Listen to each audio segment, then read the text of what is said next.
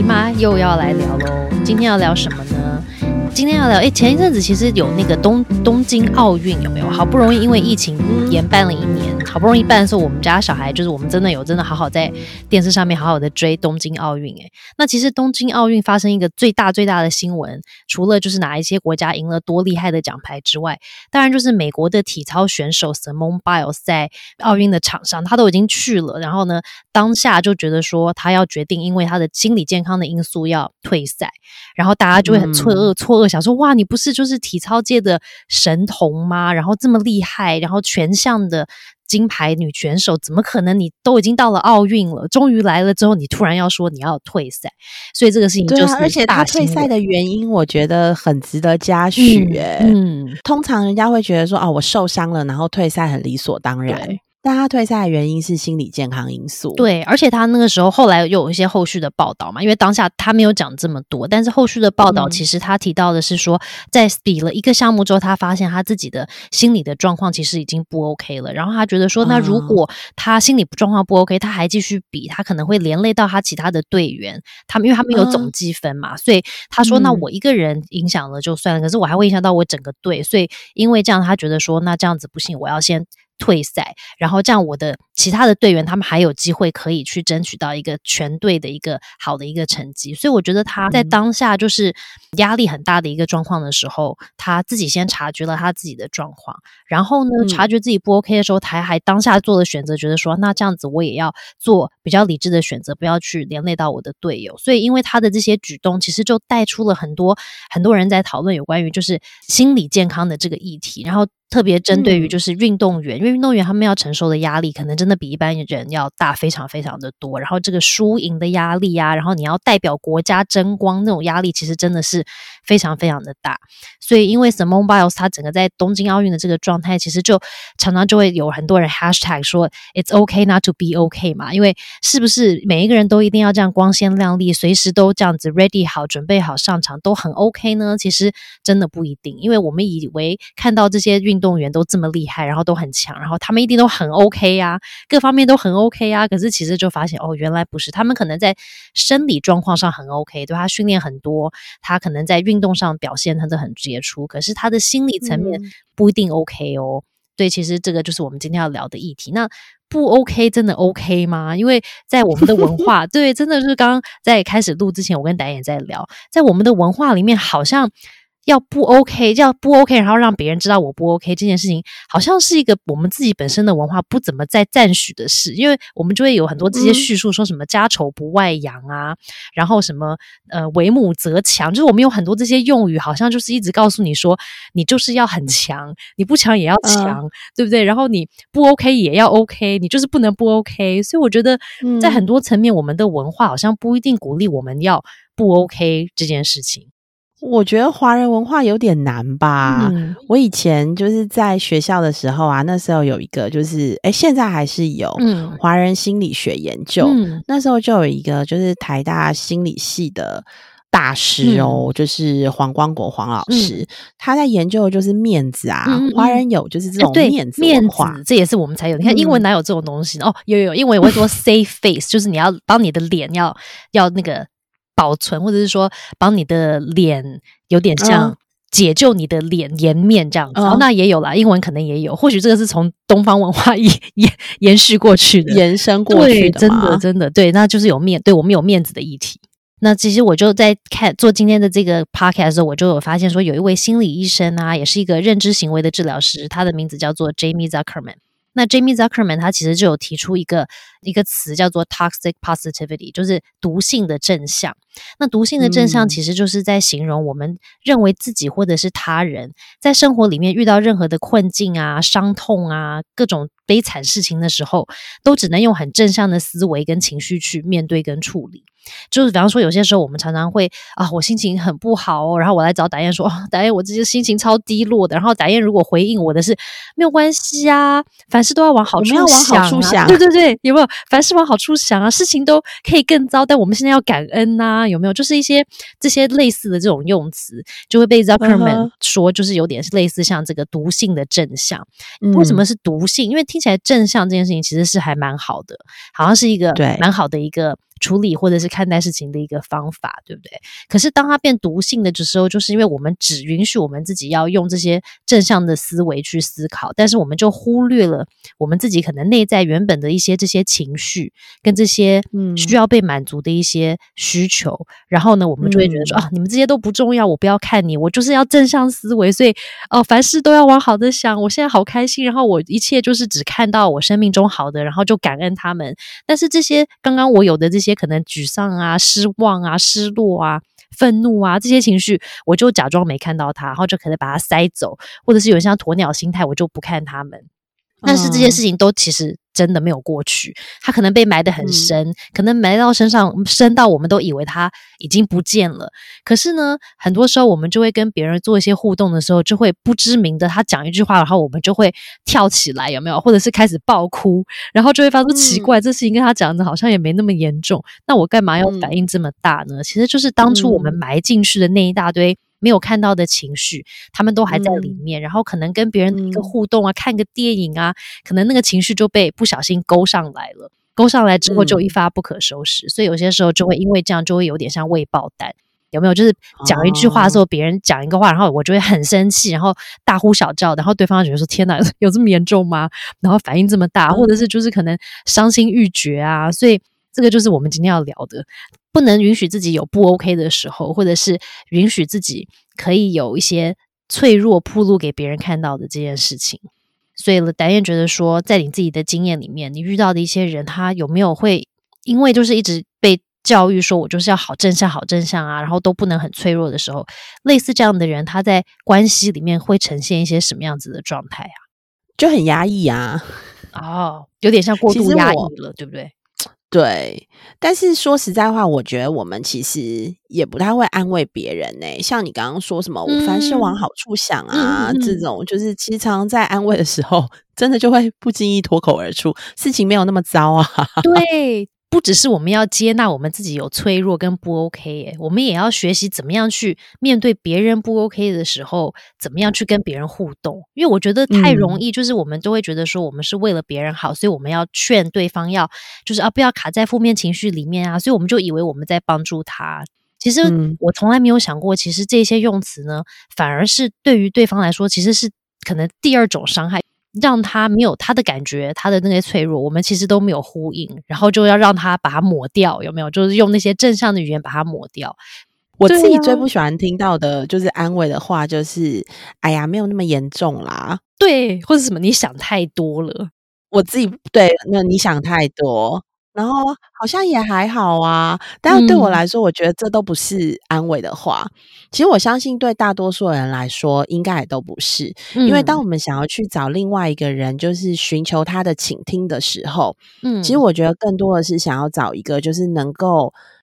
倾听自己，或是理解自己，或同理自己的人吧。对，我们就只是想被同理，对不对？对，真的只是被同理耶，所以当我听到这种说还好啊，没那么严重吧，那就是好像代表我自己大惊小怪。对，然后这个真的很有趣，有这个情绪不应该。对，然后我觉得更有趣的就是，我前一阵子写了一个有关于 gaslighting 的那个意在育儿的小文嘛，然后他其实就提到说，很多时候我们不是故意要去，好像用这样子的方式去，好像。精神虐待别人，可是像我们刚刚讲到的那种言语方式啊，就是说对方来跟我讲说，哦，我今天好像在工作上遇到挑战，然后让我觉得好难过。然后呢，嗯，对方跟我讲完之后，我就跟他讲说，哦，不，不会啦，就是你想太多，你太敏感啦，然后你的情绪就是波动太大了，导致你现在就会常常心情不好啊，你就不要再这样子做，你就是要让你自己都呃想开心的事啊，有没有？他说，其实我们其实一不小心呢，会让对方会觉得我的感觉好像。不真实，或者我的感觉不重要，或是呢，我的感觉就是不准确，然后呢，导致我现在不开心。但是没有帮助到这个对方之外呢，还让那个对方开始质疑自己有没有质疑说，哦，那我的想法应该都是不对的，或者是说我的感觉好像就是不真实的，或者我的感觉都不好，所以还不小心其实做了另外一种的精神操作跟虐待。我想，天哪，这影响有没有 点太大了？真的，我觉得对于就是。自己对于自己没有那么有信心的人来说啊，他真的会觉得哦，难道又是我错了吗？对。但我觉得倾听的那个人啊，他可能真的是这么想哦，他的感觉很真实，没错。对。但是需要被倾听，就是受伤的那个人，他的感觉也很真实。对啊，对，只是可能他们的感觉就是源自于，就是他们的感感觉跟情绪是源自于就是不同的经验。嗯，所以其实两个人都没有错，只是就是倾听者就是说出这句话的时候，他可能没有想到对方。会再度被伤害，对，因为我们真的没有往那个方面想嘛，就是大家的初衷都是想要帮助另外那个人，他说哦，你心情不好，那我帮你心情好一点呐。可是可能在不自觉的状况下，我们可能造成了另外的伤害，只是我们自己不知道。然后在听的那个人，他也不知道他不小心被伤害了，因为这个有真的就是有点像隐藏式的。一种伤害，好像就是没有着，没有你没有发现说，好像对方真的说了什么话让你好伤心，可你心里就觉得哪里是怪怪的。所以我觉得今天这一集真的是让我去思考一下，说哦，原来很多时候不是我们故意要有意去伤害别人，或是不要倾听别人，而是是我们以为我们是在帮忙，但其实不小心 又伤害了一次。所以真是抱歉，曾经被二度伤害的人们，我们不是故意的。对。大家真的都是好心，然后想要帮助你，就是脱离了那个现在很这个沮丧的心情。对呀，真的，像我们现在当妈妈的时候，我们自己也会更去思考。就是我觉得妈妈或是爸爸一定不会想要去有意的去伤害你的小孩嘛，很多时候都会是。不小心，就是说不经意的去不小心伤害了他们。当做爸爸妈妈，很多时候我们都会觉得我们要很强壮啊，然后要让小孩看到说不要担心，因为我们会很担心说，如果我让小孩看到我可能也受伤也脆弱的时候，小孩可能会没有安全感，会觉得说哇，爸爸妈妈都受伤都有脆弱，那那我是不是就他就不能保护我了，或者是没有办法给我好的照顾，或者是对不对？爸爸妈妈需要我的照顾，那我们就会觉得这个角色这样子好像。调换了，就是说，哎，我的小孩还要觉得说我不 OK，所以他还要来照顾我。那我们这样不是好像没有很尽责吗？所以我觉得，当我们当父母的时候，让小孩知道我们不 OK 的这个议题，又有更深层的一种含义在，然后就更难做到了嘛。因为我就觉得说，哎，我让你发现我很脆弱，那。这样子表示怎么什么事呢？那小孩会不会因为这样子就可能像导演上一集聊到的，会不会就有不安全的依附呢？所以我们就其实当爸妈就想很多，所以咯，所以我就要来问一下导演：当我们自己在小孩的前面很努力要做那个好榜样，就是那个渴望到一个极致的时候，我们是不是就是真的非常难去铺露自己？有时候也会不 OK 的这一面。哦，这一定的，但是你问错人了啦！我就不是一个会在小孩面前做好榜样的人。首先，我因为我就是这种很反骨的人呐，我就会问啊，那好的定义到底是什么啊？对，这个这个对，所以我常常也是在想说，到底什么才是好的定义啊？我的好真的对孩子来说是好的吗？嗯。而且我觉得这个是很重要的问题，因为很多时候我们都以为好的定义就是我要很强壮，那就是我很好，对不对？这个就是好的榜样。可是今天我们的讨论就会发现说，哦，其实每天都很强壮，然后其实我暗地里就是很受伤，但是他们都别人都不知道这件事，好像其实在听起来好像不是很好，对不对？我们以为的好又不是那么的好。嗯，哦，那这点我觉得我可以做一个蛮好的分享。嗯，我常常就会跟我的小孩讲说啊，就是妈妈也是会生病的呀。那如果我生病的时候啊，就是会这样子，我就没有办法，我就躺在床上了，我就什么事都不会想做，因为我也没有力气做。那你到时候会照顾我吗？嗯。然后我们家哥哥就说会，我会照顾你。然后呢，弟弟就会在旁边学哥哥说我会照顾你。然后你知道我们之前不是最近不是大家就呃，就是前一阵子嘛，大家都不去打那个。Covid nineteen 的针吗？对，那我的那个针就是打完第二剂，就是会比较会不舒服嘛。然后呢，我打完第一剂的时候有一点微微的症状，那时候他就知道，那他就知道我要去打第二针。打完第二针回来了之后呢，他就说：“妈妈，他就指我的左手臂，你打的是这边吗？嗯，那这边我不能碰喽，你会痛。”我就说：“对。”嗯，然后呢，他就会很小心，他说：“那我可以看看他吗？”哦，那我就让他看。然后呢，就开始会有一点头痛啊什么，他就开始就是说：“哦，那妈妈你要休息了，我们就不能吵你了。”然后还会帮我关灯跟关门。嗯。嗯，就我觉得遇到一些身边的人，不是永远都这么好像强大，什么都可以自己来，然后都不会生病，有没有？也不会心情不好的人，相对来说，其实我觉得对于小孩也是一个好的学习，因为他他自己本身或者是他遇到的人，有一天有可能就会是需要照顾的对象啊，对不对？当他身体不好了，或者是说他心情不好的时候，他可能也要学习怎么样去照顾另外一个人。那我觉得在小时候有遇到像我们有时候可能生病了，妈妈哎，妈妈原来生病不舒服嘞，那或者是妈妈今天心情不太好，她可能也需要被宝贝一下的时候，我觉得他们就会有不一样种类的学习。嗯嗯，因为我总有一种想法，就是其实我觉得，呃，这也跟我们基金会在推动的这个教育是有关的呀。就是你看哦，我们如果啊，都让孩子看到，就是我们好像都没有脆弱的一面，嗯，然后我们永远都是就是很强壮的，嗯，我指的强壮，不管是就是在技能、能力或者是心理上面的强壮，都是，嗯，对。那孩子学到的会是什么？他们以后也会变成我们啊，对。那他们好像就觉得，那我以后当爸妈也应该是这个样子，没错。但其实不是啊，我们只是有好多的好多的不舒服的地方，或是好多弱的地方，我们可能自己就是躲起来了，然后或者自己慢慢消化，或是我们就把它压抑下去了。嗯。但我觉得，如果从现在我就可以很真实的面对，或很真实的跟我的缺点就是共存，嗯，然后让他知道这就是我真的没有能力再去处理的部分。我觉得好像这也是一个。也是一个蛮蛮好的，让他们看见哦，原来大人不是就是无敌铁金刚。对，而且我觉得大人也有脆弱的地方。对啊，而且我觉得也很好的是，不只是他学习去照顾别人，而是他会发现说，哦，当。当我自己不 OK 的时候，我要试着去表达出来，不要都自己隐藏起来，在背地里面自己慢慢处理，而是我可能可以去找人去协助我，要把它说出来。可能我就会找到医生，或者是我可能会找到我很信任的老师，或者是我的爸爸妈妈，或是我很好的朋友，他们都可能可以是支持我跟帮助我的伴侣或者是伙伴。其实就会不会好像什么事都要自己独自面对，因为有时候那个压力真的很大，然后你自己处理不了的时候怎么办？那我觉得很多人他真的。就是长时间觉得我所有事情都要自己一个人扛下来，所以我不能跟我的我的太太说，或者说我的先生说，因为那样造成他们的压力，或者是可能我也不能跟我的小孩说，因为他们这样子也会觉得说，哦，我要背负我妈妈心情不好的责任。那我们长时间就会觉得说我都不能对外讲啦。那这个自己要背这些所有压力的时候，其实有些时候真的会负荷不了。那很多人就因为这样子，可能就产生了精神疾病，甚至有些人因为这样子，可能就去结束了他自己的生命。暴露自己有一些脆弱的时候，找寻别人去协助你这件事情，它其实是一个还蛮重要的，需要练习的一个，也是一个习惯。因为很多时候我们习惯习惯觉得说自己的事情要自己处理，因为我这样才会独立嘛，或者是说我因为这样子才不会增加别人的负担，因为这是一个可能比较懂事的做法，或者是一个比较善解人意的做法。可是其实又反过来，好像长期这样子的一个状态，对于大家来说也不是一个。最健康的互动，嗯，所以就是一个是，我觉得其实一个就是说，他担心讲出来会成为别人的负担嘛，那一个就。是不敢讲，对，所以我觉得从小其实如果我们的就是亲子关系或者亲子互动，就我们我们先做给他们看啊，就是我们真的觉得就是啊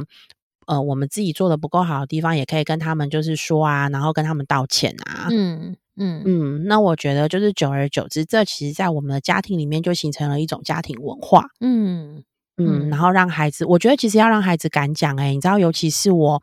我们就是十二月份的时候，不是做了一个就是网络安全的这样子的一个议题嘛？对。嗯，然后其实真的就发现啊，你知道青少年啊，就是在网络的那种私密照啊，就是曝光了，其实他们就不敢讲，嗯嗯，然后不敢讲，然后其实有时候会错过了，就是让这个私密照再继续就是向外扩散的这样子的一个就是更糟糕的状况。对，就错过了那个时机。对，所以我我真的觉得，就是真的就是家庭的整个就是氛围吧。我们不是有时候会讲企业文化吗？嗯，对啊。但其实我觉得整个家庭的氛围其实是要就是那种真的是允许大家就是可以把内心话说出来的，或是害怕的东西说出来的这样子的一个氛围跟情境。然后我们彼此是支持的这样的一个家庭力量。要可以真的在我们的生活当中是要可以被练习的，对，因为真的很重要。因为我觉得太容易，就像我们刚刚开始讲的，有关于我们的文化里面对于面子这件事情，它的相对应的面就是丢脸嘛，就是我这个话讲出来实在是很丢脸。类似像你刚刚分享，就是我的网络上面可能有一些我的不雅照的，那实在是很丢脸，怎么可以让别人知道呢？那我怎么可以跟我的爸爸妈妈讲？因为太丢脸了。可是因为这个丢脸，真的就会阻碍到你其实可以得到你需要的协助，或者是可能得到你需要的支持。所以我觉得这一集我们真的就是要让大家。提醒大家，跟提醒我们自己，真的就是要酝酿这样子的一个比较安全的一个环境，可以互相把互相的感觉跟脆弱可以说出来。那说出来了之后，其实我们也不需要当那个积极的处理者去帮对方处理议题啊。其实我们真的就像导演讲的，要做那个倾听的人，让那个说的人让他觉得很安全，可以把他这些脆弱都说出来。其实光是这个，其实就很重要，然后可以帮助那个说出来的那个人，因为像。刚刚我提到这位 Zuckerman 先生，呃，医生啊，他真的有提到说，我们这个常常都一天到晚要用这个有毒性的正向思维的时候，其实对我们的影响真的非常的大。然后呢，长期以来，我们都是用这样的模式跟自己对话，或者是跟别人对话的时候，这个压抑呢，长期的这个对于情绪，或者是说我们自己的状态的一种压抑，其实它会让我们导致自己其实真会。到最后真的会没有办法负荷跟面对我们自己的这些各种的情绪。大家提醒我们呢，就是呢，当我们自己遇到这种负面情绪或者是一些负面的一些生活体验的时候，就是要记得说，不管它是正面的或是负面的这些情绪或者体验，它都是短暂的。它都会过去，因为很多时候我们都会以为就是一直担心它会是一个长久的状态嘛，所以我们就会因为这样子，我们就要想要把它消灭，跟用正念的方式去把它处理掉。但其实他说，其实你就要记得，不管你今天是有正面情绪、负面情绪也好，它都只是短暂的。所以呢，我们不用担心它这些情绪或者说这些事情会一直跟着我们，因为它总是会过去。那唯独我们要好好的。看到这些情绪跟面对这些状态的时候，不要就是把它赶快消灭走，或者是埋在很深的地方的时候，我们才有机会让它像流水一样，就是说啊，它真的真的流到我身上了，但是它会流走嘛。但如果我没有再去看到这些情绪，跟正向的去把这些都消灭掉的时候，其实呢，它就流到我这里来说，它其实卡在我身上，它真的还真的没有走。那唯独要让它真的可以流走的状态，就是你真的要去。真的要去看到他，跟嗯，倾听他，包括我们自己的，包括别人的，那他才可以跟流水一样，就是顺着就流出去了，这样子。然后我就要来问一下戴燕喽，就是当我们自己面对朋友或者是自己的小孩来跟我们说说哦，我最近真的是有没有心情很不好啊？那我们刚刚就提到说，我们常常不小心就会讲到说，哦，你不要这样想嘛，不要担心啊，没什么好哭的啊，有没有想太多了啊？这些言语就是。我们很惯性的用这些方式去回应自己、跟小孩、跟我们的朋友们。那我们除了这样子的回应，我们有没有什么别的方式可以回应，可以比较对对方有比较好的帮助呢？嗯哼，哎，其实你刚刚在讲的时候啊，我也在想一个问题，嗯，就是通常啊，我觉得我们比较不太知道如何说安慰的话，所以我们可能会说没关系啊，不要担心啊，事情一切都会好的这样子的话，其实某种程度好像也是在保护自己，嗯，因为有的人呢，确实没有办法承受那么多的负面情绪，嗯，也就是你今天当一个就是嗯。有情绪，然后或是他很悲伤的人来找你的时候，你确实是他的好朋友，但是你可能会知道，他要跟你接下来讲的这个就是负面的情绪的部分，你可能没有办法承受。哦，或是你也不想承受，所以你就要赶快让他也消灭。说哦，那我们来点个咖啡 聊一下。所以他没有办法，对，所以他没有办法听。我在讲，我在想的是说，是不是有很多人其实是没有办法承接负面的情绪？因为你知道吗？其实这种智商师啊，跟心理医生，他们其实很辛苦诶，因为他们常常听到的很多都是负面的心情、负面的情绪，所以他们其实常常要花很多的时间去调试自己。有时候他们也需要去咨商啊，要把这些东西排解掉，对不对？对对对，所以我在想，看哦，何况是这种专业工作者都已经需要做这样子的事情，那我觉得一般的人来说，其实真的还不多能够承受这样子情绪了。但我觉得可能会有一些些的嗯步骤，就是应该是说，我觉得第一，我们先理清就是这个情绪，那这个情绪其实不是我影响他的嘛，但是我可以听他的，我可以听他说，嗯。然后同理他，嗯，他其实绝对没有，呃，应该是说他没有权利，但是他也绝对不是这么想要把他的负向情绪全部倒给你，然后让你来吸收。他真的只是想要找一个人，就是能够理解他，能够懂他。嗯，我觉得这个是蛮重要的。那我们要怎么样做到懂他，然后又可以帮助他把这个情绪说出来？嗯，然后理清。有的时候很多的事件其实是什么？什么理理什么理理不清，什么理还乱？你知道不是有个理什么还理还乱的？对对对，好，就就反正大家应该知道，大家也在说这个。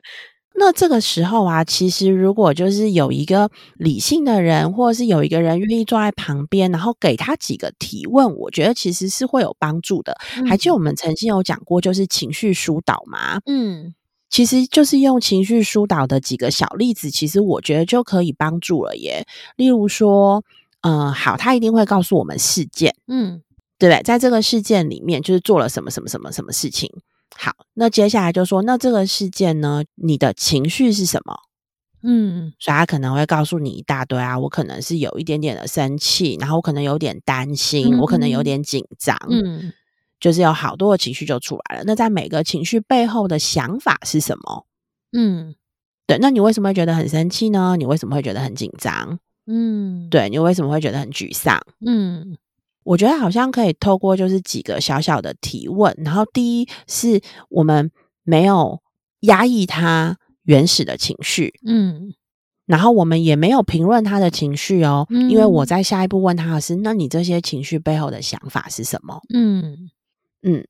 那有的时候其实到到了，我觉得问到想法之后啊，其实他们有时候会做一些自我的校正跟自我的理清。嗯，我觉得你其实帮助他思考了。对，嗯，对，有的时候他可能会觉得，哎，好像这个想法，哎，但是可能，哦，那好像另外一个想法，我好像比较又是偏重另外一个想法，哎，哦，那好像就没那么神奇了。对，因为他当他我自己曾经有这样子的经验。对，我觉得你讲的很有道理，因为很多时候。像我自己有时候心情不好的时候，就一直卡在情绪的时候，是因为我觉得我自己都还没搞懂我到底为什么那么生气。他说：“对，别人讲了一句话，我以为是因为他讲那个话让我觉得就是好像可能被冒犯，然后我就很生气。但我要花一些时间自己像你刚刚问的那些问题嘛，说对，那到底是为什么这么气呢？是真的是因为他冒犯我吗？还是有别的原因？然后自己多想了之后，发现说哦，原来是因为他这样讲的时候让我觉得我没有被尊重，或者说让他他这样子讲的时候让我觉得我没有很重要，然后。”这两点让我觉得，其实不是生气，而是我其实很难过。只是我外显的方式不是我大哭，而是是我难过。我其实是用自我防卫的那种生气去面对对方，然后我才发现，哦，原来是因为这样。但是有些时候，我当我想到这个自己真的很内在的那个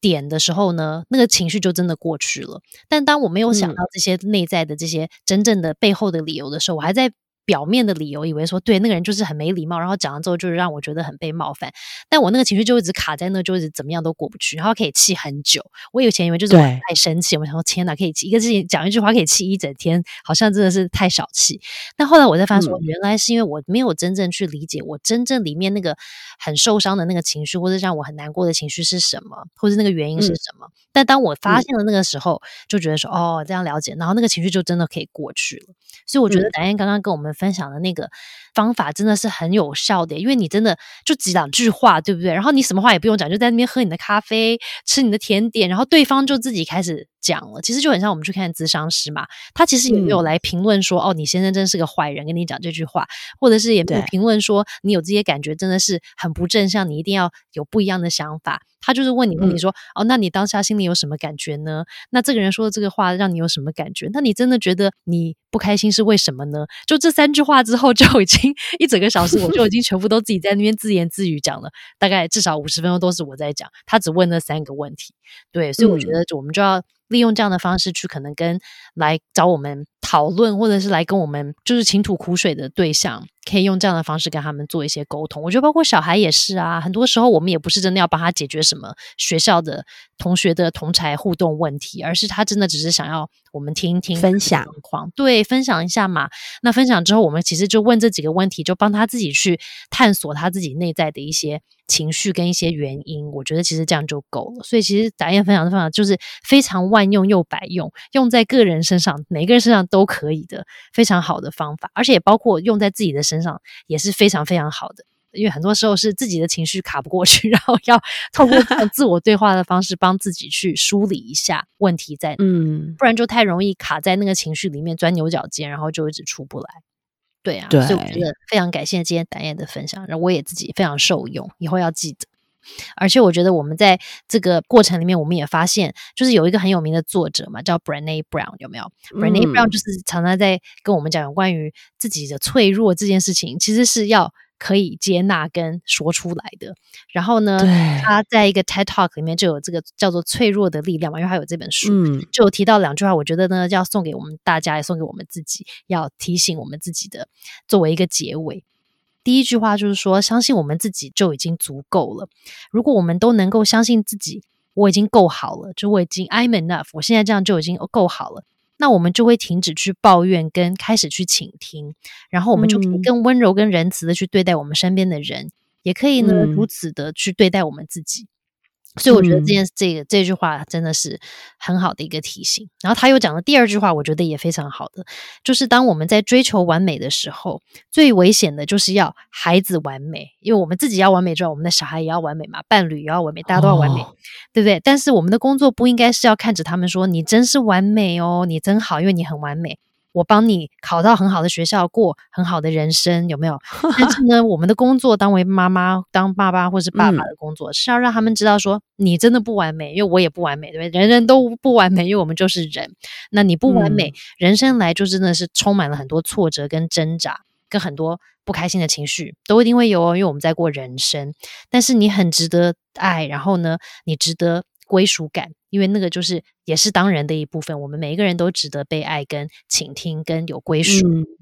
那当做爸爸妈妈，他说 b e r n e Brown 说，这个才是我们真正的工作，要让小孩觉得说没有关系，你不完美，我也不完美，我们都不完美。那我们可以一起度过这个人生，因为我们每一个人在这个可能波折的人生里面，我们都还是值得去被爱的，然后值得互相有一个归属的感觉。今天这两句话呢，就送给我们大家自己回家好好的思考一下。的确，我们每个人真的都已经够好了，也够努力了，好吗？大家，然后真的是，就算这样，我们都不可能会达到完美。就最最近我在看《论语》嘛，对不对？到完结篇的时候，我的老师请我们写一个类似像一个反馈，说：“哎，那你看了《论语》这一年多，你到底学到了什么？”然后我的反馈的最后一节，其实就是讲说：“你看，连孔子这样子这么有智慧的人，然后他。”除了这么有智慧之外，他还都不放弃，他一一生就这样子，一直很努力的，一直学习，一直学习哦。然后道德标准这么高，是一个很好的一个人，对不对？他这样的一个人，他还知天命哦，他还到后来都还不得志，对不对？他也没有办法去做他想要做的事情。然后呢？他没有因为这样子就放弃了，他的人生就是一辈子都这样子，一直很努力、很努力，然后他就这样子过了他的人生。那他的道德标准也没有因为这样子就降低了，他也没有因为这样子就觉得说啊，那我也不要去传导这样子的一些好的理念给别人了，我还是继续教我的学生，我觉得该做的事情我还是继续做下去。看完《论语》，让我最大的启发就是，就连孔子这样子至圣天师，哎，这么有至圣先师哦，先师对不对？不是天师，对，先师他都他都会不人生不得不得志，然后他也有经历很多的一些心理的内心戏，然后他也不开心，但是呢，他也跟我们一样，就是一个人，然后我们就跟他一样，我们就是要记得，没有人可以完美，然后，但是如果你觉得对的事情，就不要放弃，就好好的去做。然后在这个中间就要记得你自己，不管怎么样，你就已经很足够了。然后我们都是值得被爱的人，也值得去爱别人的人。